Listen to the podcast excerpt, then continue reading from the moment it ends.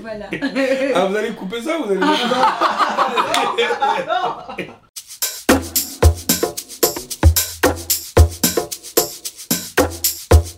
Moi, c'est Monsieur Maurice Kibangou.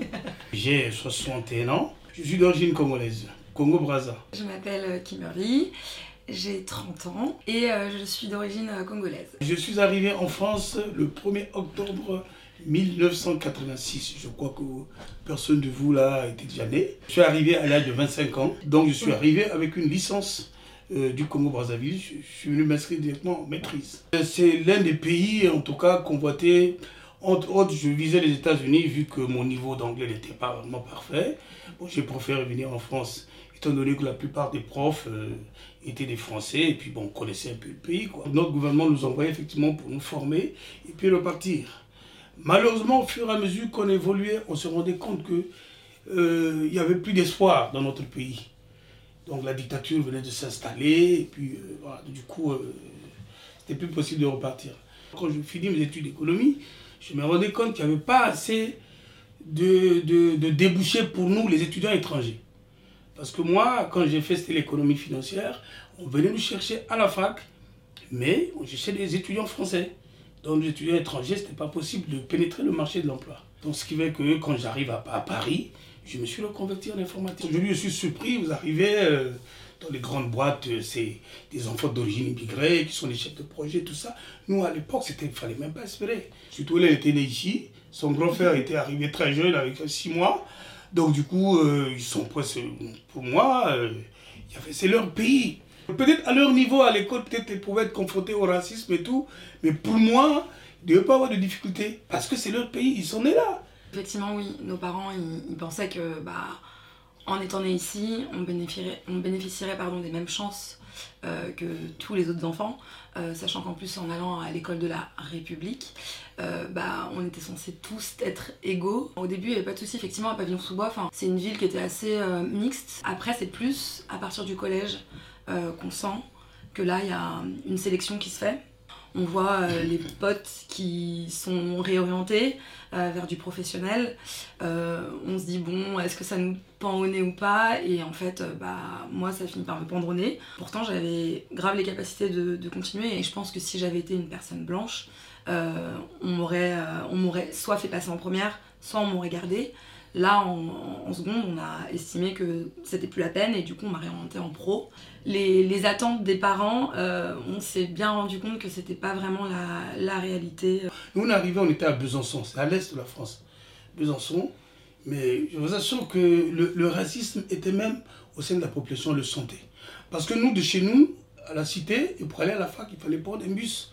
Vous rentrez dans un bus, il y a trop de monde, vous laissez une place là, personne ne vient s'asseoir à côté. hein.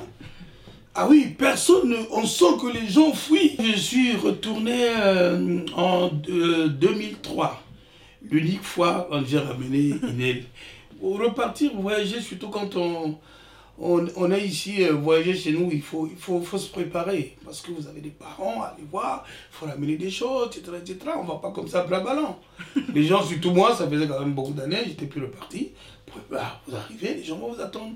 Vous amenez quoi comme cadeau que vous avez ramené? Voilà, c'est logique, c'est normal. Et du coup, bon, j'ai attendu, donc je suis reparti en 2003. Moi, je suis allée en 2002 avec ma mère et mon frère et ma soeur. Moi, c'est la seule fois où j'y étais. Et, euh, et effectivement, j'y étais qu'une fois parce que le billet, c'est hyper cher en fait. Enfin, en moyenne, euh, c'est 1000 euros, euh, 1200 Ah, euros. Plus, 1200, 1500. C'est ça. Du coup, euh, c'est clairement trop cher. Mais moi, je ne veux plus au pays pour des, des raisons, pour, la raisons. contrainte financière. C'est simplement parce que je, je fais un peu, je critique le gouvernement en place où euh, je ne serais pas bienvenu là-bas. C'est pour ça, pour compenser ce manque, je vais à- au Sénégal. Moi, je, je suis né au village. Donc dans le village, vous voyez l'environnement du village, euh, où on a des rivières, des fleuves, le paysage, des forêts. J'ai grandi dans ça. C'est beaucoup ça qui me manque. Je me rappelle de, de la rencontre avec ma grand-mère, ça c'était super fort.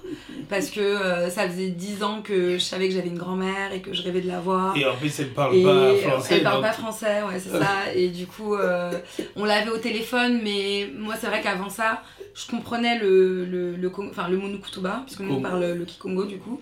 Euh, je comprenais parce que ma mère, elle parlait, euh, elle nous parlait toujours, ouais, tout à fait. Elle nous parlait qu'en Monukutuba, papa il nous parlait pas en Monukutuba, il nous parlait qu'en français, je comprenais grave, mais j'arrivais pas à parler. Et ça, c'est vrai que la rencontre avec ma grand-mère, mm. ça a été un truc super fort. On est resté deux mois et je suis restée deux mois avec elle en fait. Du coup, il y a plein d'odeurs, de, saveurs, de moments comme ça. Euh, qui sont hyper précieux parce que du coup c'est les seuls moments que j'ai eu là-bas. C'est les seuls souvenirs de là-bas auxquels euh, je peux, me, je peux me raccrocher. Quoi. Mes parents ça ils ont graffé le taf et ça c'est trop bien. Il y a cette fierté qu'ils m'ont retransmis et j'ai toujours été fière d'être euh, congolaise depuis que depuis toujours en fait. Qui fait qu'elle elle, dans la voiture, deux fois, elle, écoute ces trucs des Kofi Olomide, je lui dis mais comment toi?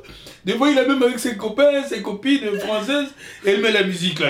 c'est pas possible. Ce qui nous a grave rattaché euh, à la culture euh, congolaise à la maison, c'est la musique.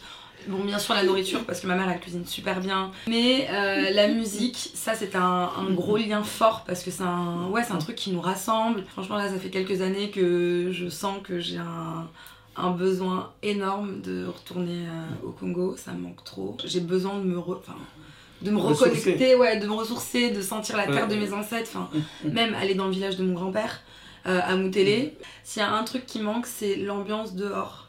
Euh, les nganda, enfin le fait de qu'il y ait de la musique tout le temps euh, dehors, le fait que même le marché de nuit, en fait, le marché, l'effervescence, le, le, fait que ouais, ce soit des villes qui s'endorment jamais, en fait. Ouais, c'est assez. Euh, cette facilité aussi à pouvoir aller chez les uns, chez les autres. Tout le monde surveille les enfants des autres. C'est vrai que l'ambiance, l'ambiance c'est vraiment complètement différent. Ce qui fait que. Vous verrez beaucoup plus les Africains quand ils arrivent ici, même quand ils se parlent, ils, ont tendance à parler fort. Hein. parce qu'en Afrique, c'est ça. Ah ouais, Donc, il y a du bruit tout le temps. Et d'ailleurs, tu as remarqué un point noir, les, les taxis, tu as vu comment ça klaxonne Ah ça, toute la journée. Alors ici, c'est interdit. Voiture de klaxonner la journée, là-bas, toute la journée, les klaxons. Il y a ce truc de déjà, je pense que s'il y a eu la transmission de la langue, s'il y a eu la transmission de la culture, c'était pour qu'on ait un lien avec cette culture-là, même si on est euh, français. Ma mère, surtout, c'est un truc qu'elle a toujours cultivé, le fait de dire que euh, la France c'est votre pays, mais euh, t'as aussi un autre pays. Et euh, si jamais il y a quoi que ce soit ici, sache que tu peux retourner là-bas, c'est ton pays quoi. C'est un truc qui m'est toujours resté et je sais que moi je j'ai pas envie de, de, vieillir en France. moi aussi j'ai envie de d'aller vieillir près d'un fleuve et une oasis et, et, dans un village en fait. Donc je me sens 100% française et 100% congolaise mais euh, je suis fatiguée en fait de, la difficulté que, que c'est que d'être une femme noire en France. Je serai toujours la française euh, au Congo, mais c'est différent que d'être euh, Ah, mais t'es de quelle origine Alors que t'es dans ton propre pays en fait. Je crois que les origines restent quelque chose de. C'est le soubassement, c'est le substrat d'une personne. Amadou Ampateba qui disait toujours Le séjour dans l'eau d'un tronc d'arbre ne le transforme pas en crocodile. Elle n'est même pas au courant, je suis en train de nous construire une, maison là-bas. On exclut On exclut Ah bon Je crois qu'on s'est jamais dit je t'aime. Voilà. Oh. Ah. voilà. Ah, vous allez couper ça Vous allez